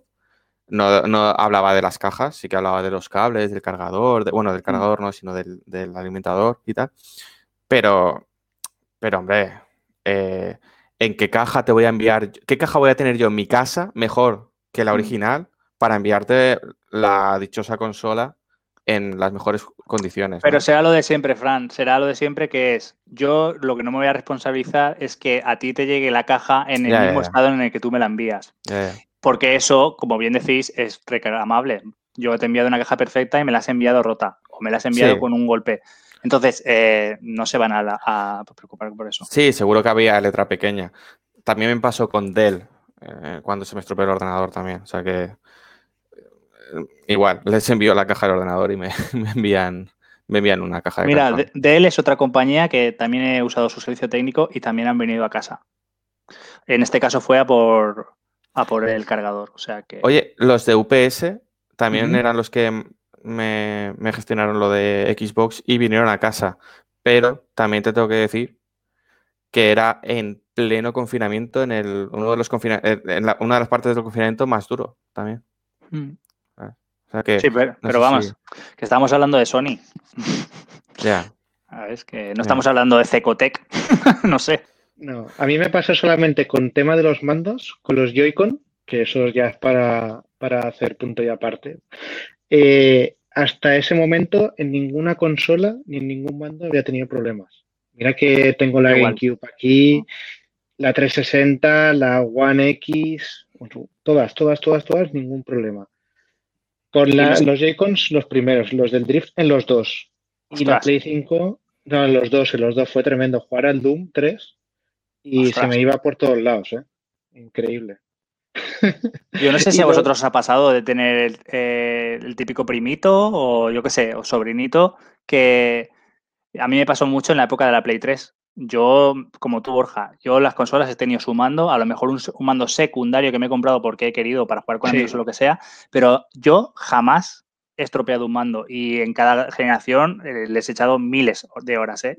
Increíble. Porque claro, por los géneros que me gustan de juego, les he Mm. hecho muchas horas. Y a juegos de lucha. Y en cambio, mi sobrino, yo, tío, yo no sé qué hacía, pero se comía los mandos, ¿eh? O sea, no digo que se comprara uno cada tres meses, pero en Play 3 ha tenido seguro tres mandos diferentes. O sea, Qué pocos parece- hermanos y qué poco bestias sois. Vamos, yo tengo historias Hombre, yo, para por ejemplo, la GameCube, las hostias que se han llevado los mandos y la consola, y vamos, fresquísima. Está como el primer día. Y eso que la GameCube tenía el stick ese amarillo. El stick era, a ver, el stick en sí era una mierda, pero funcionaba que no veas. Yo tengo cuatro mandos de Xbox 360 y esos no se te toman mal. Y los cuatro tienen el problema de las pilas de atrás que se me desconectan los mandos. Ah, bueno. sí, pero eso, eso, mira, a mí me pasó que tenía problemas con eso, con la cajita de las pilas, porque compramos un, un cargador de estos, pero cutres. Bueno, a ver, no era cutre, pero no era el original. Entonces, eh, como no acoplaba del todo, eh, se fue abriendo el- la cajita y luego eso ha sido un desastre. pero Yo los- yo funciona. los- los cuatro tengo problemas en los cuatro mandos, ¿eh? Joder, no, no sé. También a lo mejor ese punto de suerte que otra gente no tiene, eh, por desgracia, ¿no? Pero no más, en, en el primero, en el primero compré el cargador que iba con cable a la consola. Y el carga y la batería esa no duró más de un año y medio. Para, cerrar, para no darle más vueltas aquí, eh, ¿no creéis que, que una empresa que fabrica un dispositivo tiene que tener una máquina que pruebe ese dispositivo? Es decir, tiene que tener una máquina que esté pulsando a una velocidad, o sea, a diferentes velocidades, todos los botones del mando, todos los. O sea, y sacar un rendimiento medio, ¿no? Y decir, vale, este producto es válido para sacar a la venta porque imaginar pasa dos años de uso y por tanto va a estar fuera va a estar fuera de la garantía. Si no, me voy a estar venga a comer mandos, venga a comer mandos. Te lo digo que si, eh, si Sony hace eso con el DualSense, se estropean todos. Se estropean todos porque, en serio, si aún no lo habéis visto, buscar el interior del mando y veréis ese alambre que digo que sujeta los botones de los gatillos, que yo creo que son es como el botón cuadrado. O sea, es de los botones más importantes del mando. No estamos hablando del botón Share o el botón Power que en PS4 en algunos DualShock se hundía y se quedaba hundido. Es que estamos hablando de los gatillos y además en un mando que tiene el, el, eh, la movida esta de, de, hacerse más duro o más blando el botón. O sea, no sé, me parece increíble. Yo no me lo creo todavía. A ver, yo quiero pensar que es un fallo de la de producción en, pues, en, en, o en el caso en concreto o en el lote en concreto, ¿no? Esas pruebas que tú comentas se hacen. Son pruebas que en, en bueno, en todos los temas estos de ingeniería industrial y, y cosas Claro. así, Mm. son, son pruebas que se hacen. Lógicamente, se hacen con eh, un, un ejemplo o con un, o con un prototipo y no se hacen eh, con los ejemplares que se venden. Claro. que se vende es nuevo y lógicamente Claro, la prueba de que puedo hacer 100.000 clics antes de que se rompa no lo pueden hacer, ¿no? claro. Pero sí, sí, eso se hacen. Bueno, no sé si ahora eso se ha actualizado, pero yo sé que hace muchos años, cuando yo estudiaba, eh, no porque estudiara cosas de estas, sino me acuerdo de leer cosas de estas, em, veí- veía que había un 5% de margen, ¿no? Eh, un 5% de error en, en cuanto a esas pruebas. Todo lo que fuese menor de un 5% se consideraba un éxito. Mm. ¿no? Esto me suena cuando estu- estudiábamos estadística y la Sí. campana de Gauss y todas estas cosas. Entonces, claro, un 5% de 10 millones de mandos, por ejemplo, son muchos mandos también. Yo Sí. creo que en ese tipo de cosas a lo mejor sí que reducen un poco el porcentaje o no y es justo lo que pues, nos está tocando, ¿no? Pues nada, Borja, vamos a pasar el trámite que tenemos que pasar. Perfecto. Lo que vamos, lo que voy a comentar ahora es la noticia de la semana, y del mes y de, bueno, la noticia recurrente y es que la demo del Balan Wonderworld deja de estar disponible en ordenador y consolas. Eh, ya comentamos hace, hace unas semanas que, bueno, aparte de que la demo es un desastre absoluto y que el juego es otro desastre, había tenido problemas el juego que si no instalabas el parche del día 1 podía tener problemas de, salud, ¿no? Que daba ataques, podía provocar ataques epilépticos en, algunas personas. Pues nada, esta semana eh, se ha eliminado ya, creo que ayer se eliminó la demo en todas las versiones y no va a estar disponible eh, para, bueno, ya desde este momento ya no va a estar disponible. ¿Vale? Y, nada, es el, comentario de la semana, ¿no? Porque el, el juego es malo de narices. En Metacritic para Switch no llega ni a un 30 de 100. Posiblemente sea el peor juego del catálogo de Switch, sobre todo seguro este año. Así que, así que nada, yo creo que hay poco más que comentar, ¿no? Eh, pues que el juego es un desastre y ya está. ¿Qué haríamos nosotros sin Balan, eh? No tendríamos contenido. Pero bueno, habría que ver si ese retiro de la demo lo hacen para intentar rascar alguna venta, ¿eh? Pero es que ya llegan tarde. es buena, es buena. Salvo, salvo que la semana que viene, que no lo descarto, eh, saquemos una noticia de que el Balan ha bajado a, menos a más de la mitad de precio, yo no lo descarto, y que puedan rascar alguna, alguna venta. Es más, es más, si baja 20 euros de aquí a final de junio, me lo compro y lo hacemos en directo. Yo solo digo que estás subiendo tu apuesta, Borja. Siempre has dicho a 10 o menos y ahora ya lo has puesto en 20. O sea, yo te veo demasiado buena persona. Yo, te, yo, he que, vas a jugarlo entero y te lo vas a pasar con el 100% además. es decir, haremos una serie en directo de que, de que al menos lo juego una vez. yo creo que bajará a mitad de precio ahora para verano para, intentar rascar ventas en, en cuanto a los chiquillos y demás. Y lo de los 10 euros lo veo para, para campaña de Navidad. Lo veo así. Yo si, mira, 10 euros, si rasco 10 euros, yo me lo pillo. Ya está. Eh, yo creo que tenemos que hacer una colecta y, y hablar ya con, la desarrolladora para ver si podemos poner a Balan como mascota del pueblo. Yo, yo lo veo, yo lo veo, es más. Es más, en, los directos que hagamos voy a poner una, imagen de, de protagonista, pero seguro. Y nada, la, noticia del balón de la semana. Sí, por nombrarlo, ya está. Eso es, que no falte. Perfecto. Pasado el trámite de Balan, esta semana nuestro juego de la semana, por así decirlo, es It Takes Two. Este juego de la desarrolladora Hazelight, más conocida por, por su CEO, ¿no? Cara visible que es Joseph Fares, ese personaje que a mí me flipa, pero entiendo que haya gente a la, que le caiga mal. y bueno, dentro de esta iniciativa de Electronic Arts de EA Originals, que es un poco la parte más independiente o juegos más pequeñitos que edita Electronic Arts, un poco para, pues, pues como también tenía Ubisoft en su momento, creo que sigue teniendo, pero pocos juegos están sacando, ¿no? Este, este tipo de compañías grandes que sacan que sacan juegos más, más pequeñitos y más artísticos o más diferentes. Y nada, salió hace un par de semanas el Takes Two, o sí, a finales de, a finales de marzo. Fares y su estudio vienen de hacer eh, dos otros juegos que son Brothers, A Tale of Two Sons y A Way Out. A Way Out no lo he jugado, eh, tenemos Chimo y yo pendiente de jugarlo y lo haremos pronto. El que sí que jugué fue Brothers A Tale of Two Sons, que me llamó mucho la atención la mecánica esta que tenía de que con cada stick del mando manejabas a uno de los dos hermanos que, que protagonizaban el juego. No sé si, si, lo jugasteis o alguno de vosotros, o si os llamó la atención. Yo me quedé enganchado, la verdad, en un puzzle, muy tonto y, y, como era en esa época, creo que lo dieron en el Plus, ¿puede ser? Puede ser y tenía bastantes pendientes y entonces dije, ya lo cogeré porque me vi muy tonto ahí. Me sentí como, no puede ser que me haya quedado enganchado en este juego. entonces lo dejé aparcado y no lo, no lo he retomado, la verdad. Pero mm, despierta mucha simpatía, ¿eh? ¿eh? Estás jugando y la verdad es que es muy bonito y, incita a jugarlo. La verdad es que eh, como juego pequeñito y, cortito está, está bastante bien.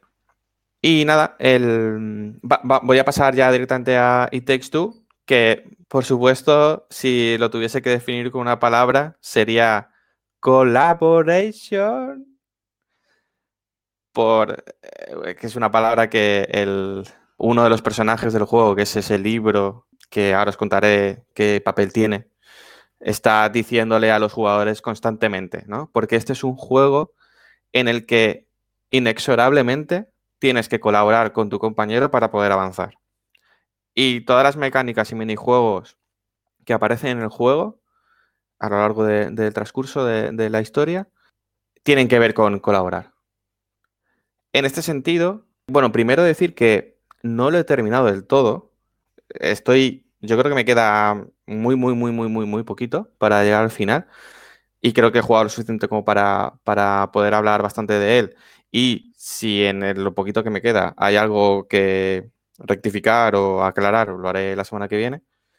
Entonces, como os comentaba, es un, es un juego que distingue entre distintas mecánicas para avanzar en lo que es la historia del juego y minijuegos. Los minijuegos son como pequeños eh, jueguecitos que están escondidos por el mapa, son opcionales, puedes pasar sin darte cuenta y no encontrarlo, ¿no? De hecho, el elemento de rejugabilidad dentro de It Takes Two son los minijuegos. Joseph Fares ya dijo claramente que no iba a poner coleccionables en, en su juego. Y efectivamente la rejugabilidad no está en estos coleccionables, sino en estos minijuegos que son muy divertidos y además son el único componente competitivo del juego. Es decir, en las mecánicas de, que tiene que ver con la trama, con la trama de, la historia, es todo colabora- colaborar. Y en estos minijuegos son picarte con tu compañero. eh, y hay juegos, pues, desde disparar unos carámbanos de hielo a hacer carreras de caballos o carreras de coches eléctricos, ¿no? De, estos mm, Scalestric. Que teníamos de pequeños. Pues ese tipo de, ese tipo de jueguecitos. Muy chorras, pero muy divertidos que pueden dar para, para bastantes risas. Y luego lo que son las, esas mecánicas para avanzar en la historia es increíble la cantidad de tipo de mecánica que han metido en el juego, que lo han enlazado súper bien, porque estás constantemente cambiando de mecánicas y todo muy orgánico. Todo está muy bien metido en, en las cosas que hay que hacer para, para seguir avanzando y, y en ese sentido es hiper divertido. Es hiper divertido. Como ya comentamos previamente, es un juego que solo se puede jugar en, colaborativo, en cooperativo, ya sea online o local. Yo lo estoy jugando en local y lo estamos pasando muy bien en casa. Eh, lo estoy jugando con Clara y, y la verdad es que Clara, que no es una jugadora, no, es una videojugadora eh, regular en el sentido de que de vez en cuando juega algún videojuego, pero no, no es algo que a lo que dedica mucho tiempo, sino solo a aquellos que, que le resultan curiosos o, o- o le divierten por alguna, por alguna cuestión en concreto, que últimamente estaba siendo sobre todo Animal Crossing, pero, pero este lo ha cogido y, y le ha encantado, o sea, le ha encantado muchísimo, no sé si incluso más que a mí. Dentro de, de estas mecánicas que os comento, que cambian cada 10 minutillos o bueno, o cada rato, cada vez que avanzamos en la historia, hay también metidos pues puzzles. Ya sabe la palabra puzzle en el podcast, también tiene que salir siempre. ¿Es chimo? y, y entonces, pues hay algunas mecánicas que, incluyen puzzles eh, sencillitos que además hay que resolver en, en común, en cooperativo. Eh, no hay ningún puzzle que se resuelva solo con la acción de un personaje, sino que tienen que ser los dos personajes los que, los que tengan que ponerse de acuerdo y, y resolverlo. Comentar también que el juego tiene un tono de comedia un poco ligera, pero no sé si es para todos los públicos. Me explico. Es que ha habido gente que me ha preguntado si es un juego para jugar en familia. Pues depende de la familia, ¿no? Yo creo que un, un, un niño, por supuesto, no va a entender de qué va el juego, pero puede jugar casi al 80% del juego sin ningún problema, en, eh, bueno, en el siempre y cuando sepa manejar los, los, mandos bien, porque de hecho requiere cierta habilidad con los mandos, ¿vale? Eh, por, por, eso no lo veo como un juego familiar en el sentido de amigable con los, con los más pequeños de casa, porque, porque aparte de que hace falta cierta, cierta habilidad en los mandos, entiendo que tiene que haber algún, algún modo de dificultad más, más sencillita, no lo recuerdo, pero sí que hay alguna escena que, de hecho, me viene a la cabeza una que me parece lo mejor que he visto este año en los videojuegos, realmente. No voy a decir cuál es, está casi llegando a la mitad del juego, porque digamos que combina un guion y una interpretación en, uno de los personajes que sale, que, me encanta porque es súper divertido. Entonces, ese, esa combinación de humor y drama, esa escena lo hace genial, ya os digo, eh, me parece de lo mejor. Me recuerda algunas escenas divertidas de, por ejemplo, el final de Uncharted 2, pero, pero está presente a lo, largo de, a lo largo de todo el juego. Por eso lo de, iba a lo de juego familiar, ¿no? Diré yo directamente, siempre digo, mira el PEGI, ¿no? Este juego tiene un PEGI 12. Pues los menores de 12 años a lo mejor ven alguna cosa que no, que no tenían que ver, ¿no? Eso por una parte, ¿no? Porque había gente que me había preguntado sobre, sobre cómo de familiar es el videojuego. Para jugarlo con tu pareja, creo que es el mejor juego del mundo. ¿Le guste o no le guste los videojuegos? Creo que es lo mejor que, hay para jugar en cooperativo con, con, tu pareja. Una vez comentado cómo funciona el juego, ¿no? que, más o menos, eh, ya os digo, esa base de todo pequeñas mecánicas y pequeños jueguecitos para ir avanzando. Luego está un poco la historia, ¿no? De, qué va el juego. Pues el juego se basa en que en, en, una familia donde es un matrimonio hombre-mujer y, tienen una hija, el, hombre se llama Cody, la mujer se llama May y la hija se llama Rose, si no me equivoco. Entonces, el matrimonio, mm, bueno, pues nada más empezar el juego se ve que no se llevan bien y ah, pues han decidido no seguir con, con su relación. Y en medio está Rose, la niña, que pues eh, como creo que le sucedería a cualquier, a cualquier chavalín de, de su edad, una chica pequeña, no, no, sé cuántos años podría tener, pero a lo mejor entre 6 y 8, pues lógicamente no quiere que sus padres mm, se lleven mal y, digamos que se hayan dejado de querer, ¿no? Entonces de ahí empieza, empieza, así empieza el juego con ella en su mundo imaginario pidiendo, por favor, a un libro, creo que es una guía de, cómo quererse bien o algo así, no, recuerdo el nombre exacto, pues pidiéndole, por favor, al libro que haga que sus padres se, vuelvan a querer. Y así empieza, así empieza el, el juego. Y a lo largo de la trama, pues vemos esa, mm, pues vemos cuáles han sido los problemas que han tenido esa, pareja y también cómo el libro intenta conseguir su cometido, por el cual ha sido pues llamado ¿no? por, parte de Rose. ¿Cómo, ¿Cómo, lo hacen? Pues eh, es un mundo mágico, por supuesto, y ese libro que toma vida convierte a, este matrimonio, a, a May y a Cody en muñecos. Uno, una es una muñeca de madera y otro es un muñeco de trapo. Y por eso, eh, pues todas las imágenes del videojuego que habréis visto con, esos dos muñequitos de trapo interactuando juntos.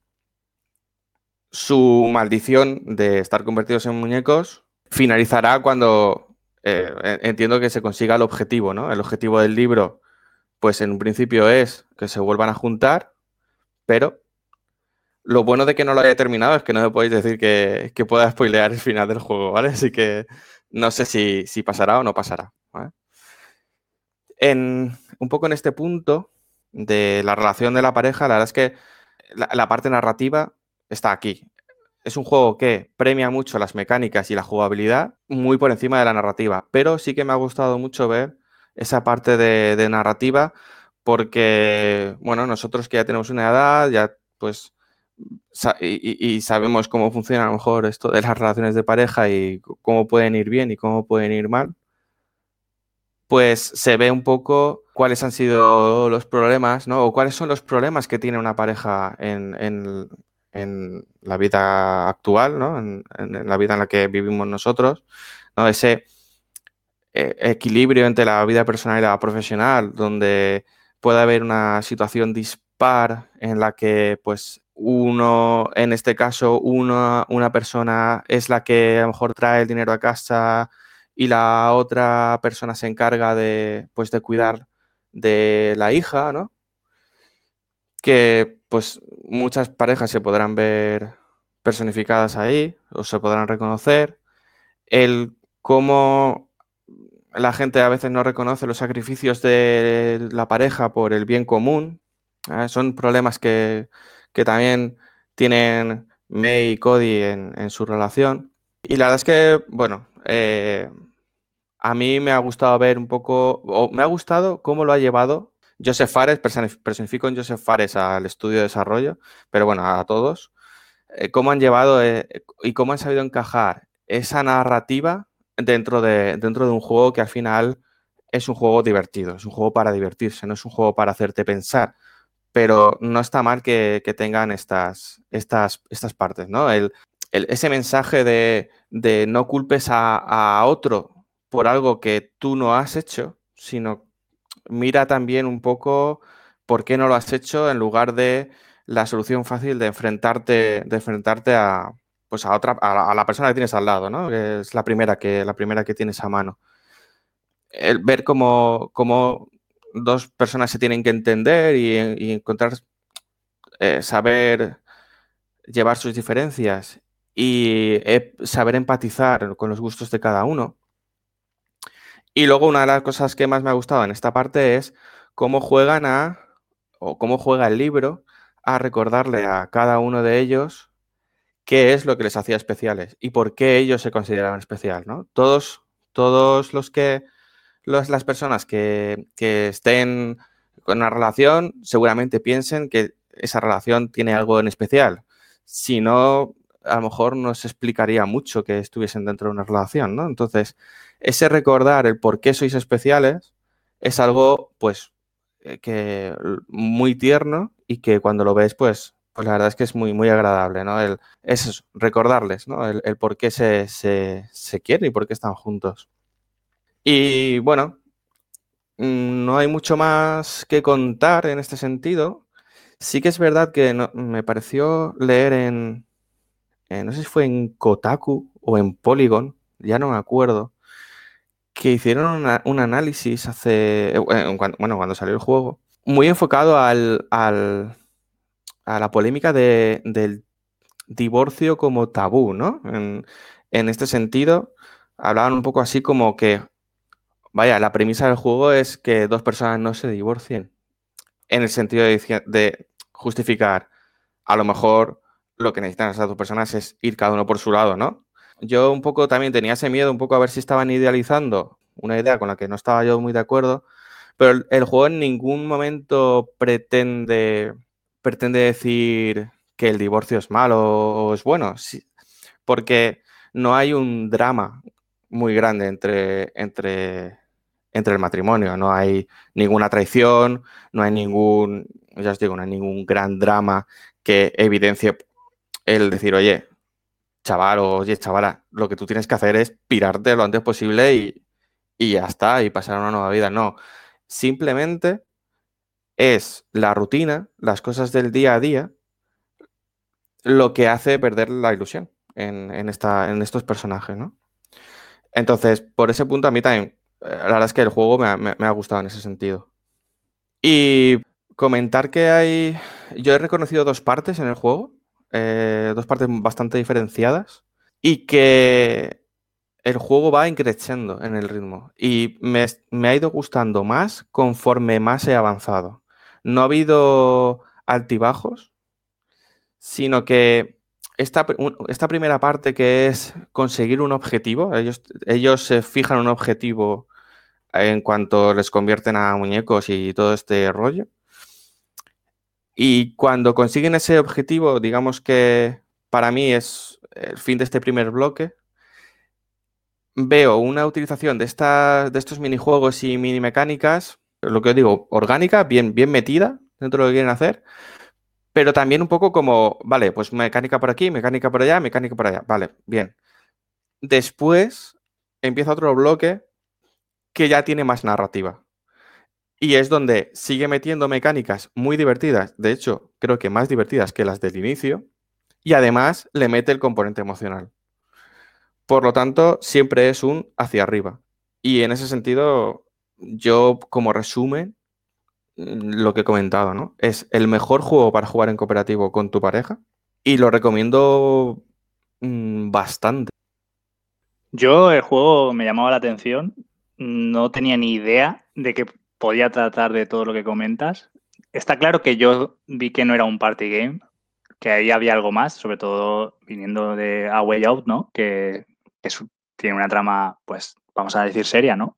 Pero recapitulando un poco, igual una ruptura, mm, pues, has dicho que tiene Peggy 12, ¿no? Pues igual una ruptura Está claro que los niños de ahora no son cuando nosotros éramos niños, pero igual una ruptura a un niño de 12 años no es la mejor forma de venderle un juego.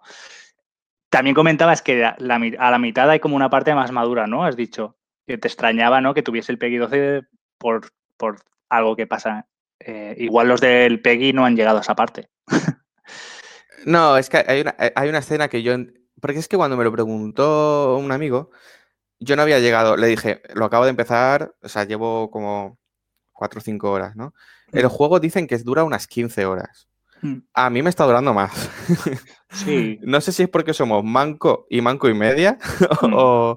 o, porque también nos eh, vemos algo, algún juego que nos gusta y lo repetimos seis o siete veces, ¿sabes? Que, que, eso es incluso algo que no es un juego y simplemente está ahí porque es que a partir de esa segunda mitad del juego entras en mapas mucho más grandes y, hay mil cosas para hacer, aunque no sean ni minijuegos.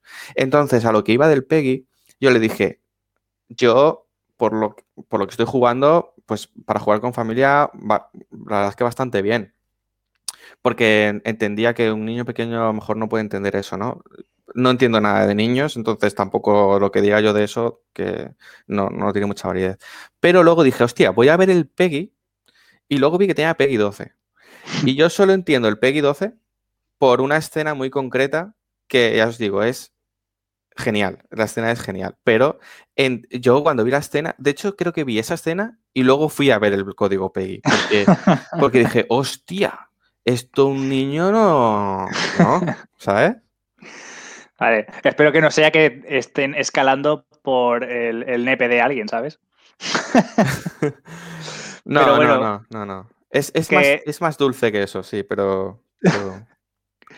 También me había, me había notado mientras le estabas haciendo el análisis un comentario, pero que lo has resuelto luego a posteriori, pero que, creo que es importante recalcarlo porque, porque es el, lo que comentas de la trama, ¿no? De que es una relación que no funciona por X o por Y, y eso de que forzarlos a unir, o sea, por tema de que un libro mágico te diga que hay que forzarse a volver a estar juntos, pues no, eso a mí me estaba escamando. Conforme lo estabas contando, digo, mm, pues hay mucha gente que, sola vive mejor, ¿no? Pero bueno, ya lo has explicado que no es, la, no es, no es el caso, ¿no? De esta, de esta pareja.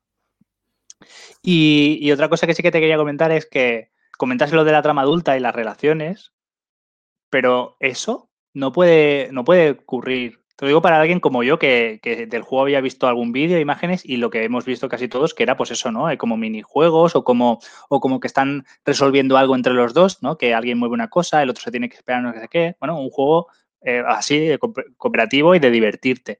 este tema de la trama adulta, de la relación y tal, ¿no puede ocurrir que desentone un poco con esa jugabilidad de minijuego y de diversión?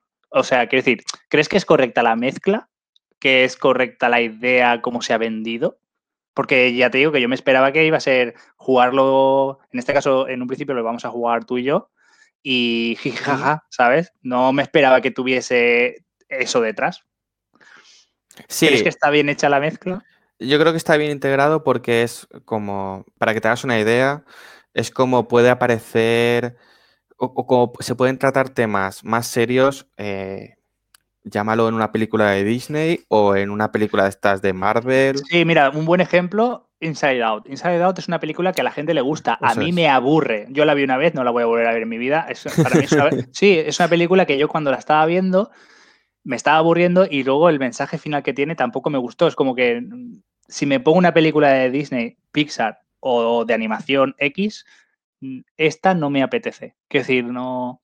Hay otras, eh, hay otras también de ese rollo, ¿no? Sentimental, la última de Soul, o, o- bueno, hay otras por ahí. Y, y el mensaje y cómo lo, y cómo lo ejecutan, por ejemplo, la de Onward, eh, como está ejecutado, me parece muchísimo, muchísimo mejor que Inside Out, que al final es pues, los- los- eh, la evolución de, la persona, ¿no? Eh, la, pu- la pubertad y no sé, no, no me gustó. Pero, por ejemplo, tú, eh, de las que has dicho, yo he visto Inside Out y Soul. Pues es algo así. Tú puedes ver Inside Out solo para pasar el rato, ¿no? Digamos que si no estás muy atento, a lo mejor no empatizas con lo que...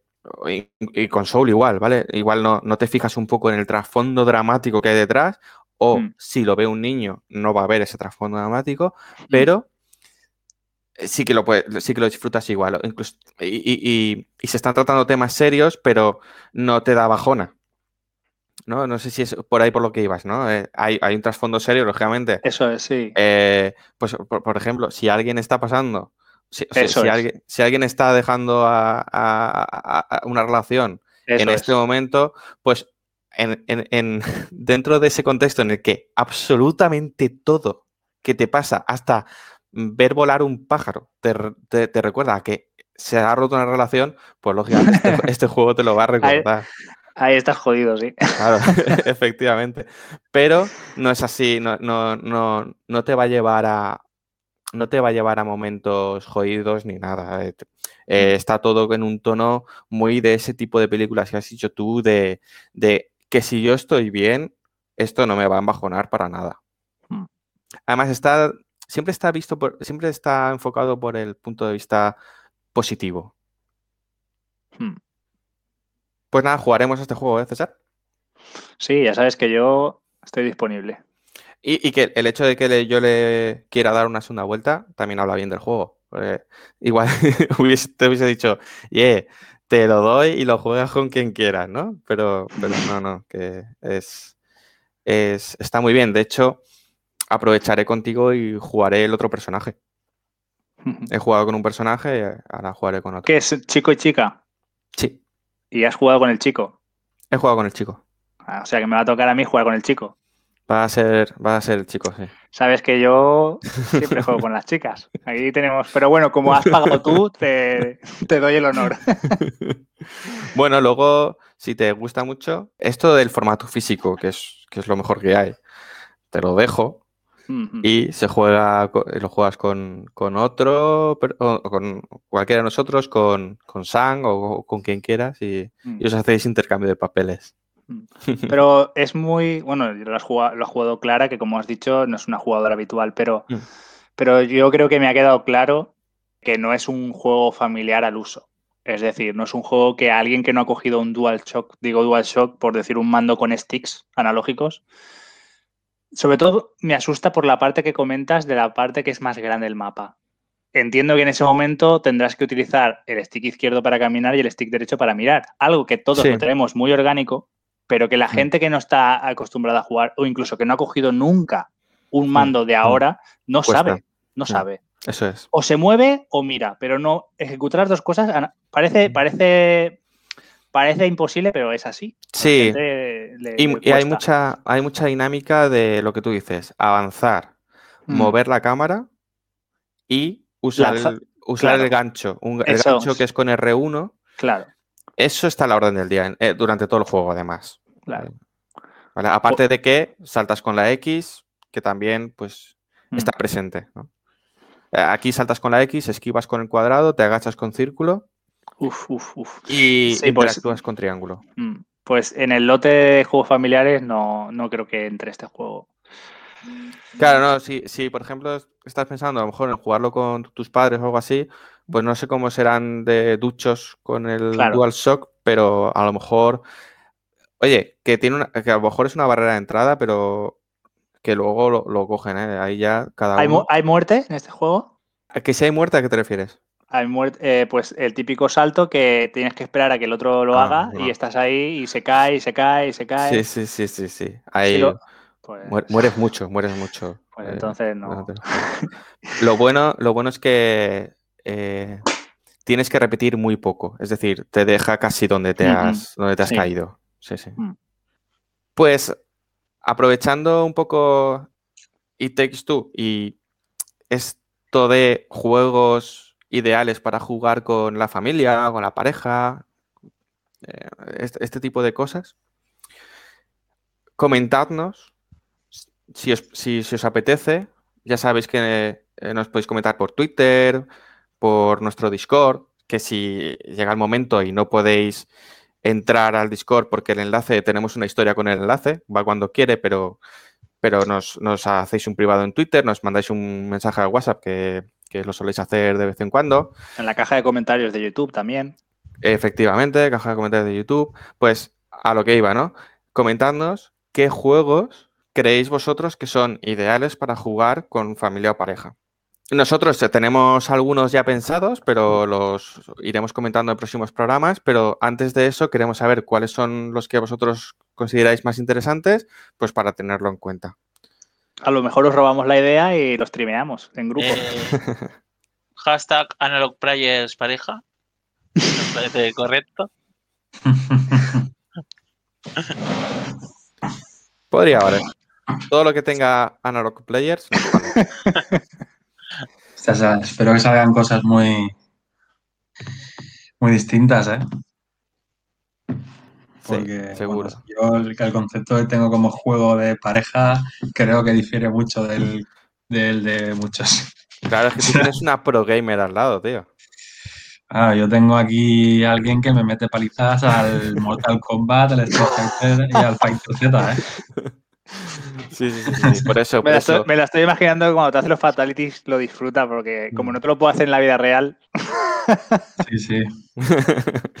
por eso, por eso la- eh, entra el familiar, ¿no? El, el- porque a lo mejor no es nuestra pareja porque nos pega palizas, ¿no? En el Street Fighter, pero a lo mejor puede ser nuestro sobrino, Mm. primo, cuñado, padres, ¿no? Lo que, lo que cada uno tenga a mano. Al final, eso no lo decidimos nosotros casi, ¿no? Pues eso, eh, hablaremos de, este tipo de juegos y un poco hasta aquí el programa de hoy. Y como os hemos comentado un poco en el inicio, tenemos intención de hacer gameplays en Twitch, hacer streamings de videojuegos en Twitch de una forma mm, regular en el sentido de pues ver si cogemos un ritmillo de que sepáis que X días a tal hora mm, vamos a estar ahí por si os queréis unir y, comentar con nosotros. Va a ser una fase de pruebas. eh, vamos a empezar muy pronto, si no la semana que viene la otra, pero, pero queremos ir probando a ver si esto nos gusta o no nos gusta, porque también forma parte de nuestra aventurilla.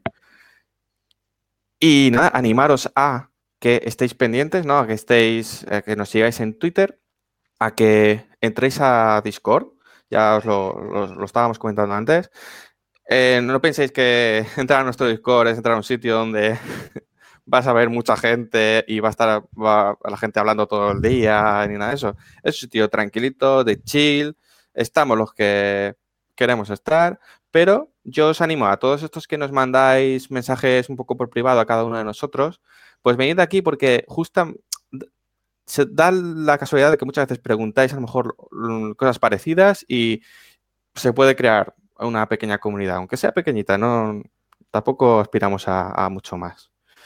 Así que nada, la invitación de que, de que estéis un poco stay tuned, ¿no? Que se dice en inglés, ¿no? Estéis un poco atentos a, nuestros canales de, información e invitaros a que os unáis a, a esa pequeña comunidad y comentéis lo que, lo que os parezca. Ya sabéis que el Discord tiene Se pueden crear canales, nos podéis eh, proponer canales para hablar de algún tema en concreto si es que, si es que queréis hablar de un tema en concreto o si no, tenemos los, los, el típico canal general donde hablamos de, de todo, lo que nos apetece.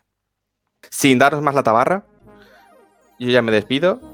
Le doy las gracias a todos mis compañeros, por supuesto, y a todos los que nos estáis escuchando. Y nos vemos la semana que viene. Bueno, nos oímos la semana que viene seguro y a lo mejor hasta nos vemos. Un abrazo. Bueno, un abrazo y nos vemos en el siguiente programa y esperemos en los próximos directos. Un abrazo.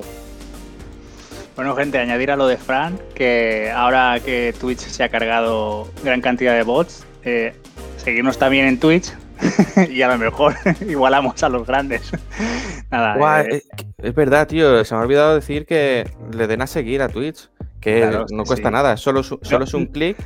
Y oye, si nosotros llegamos a 50, es un pequeño objetivo. Sí, además que, que de esa forma cuando empecemos juegos, sean, sean por probarlo, sea por jiji jaja o sea alguna serie, te va a salir el aviso. O sea que es muy importante seguirnos y, y bueno, ya como digo, que se van a cargar a los bots. Así que subi- subiremos números ahí.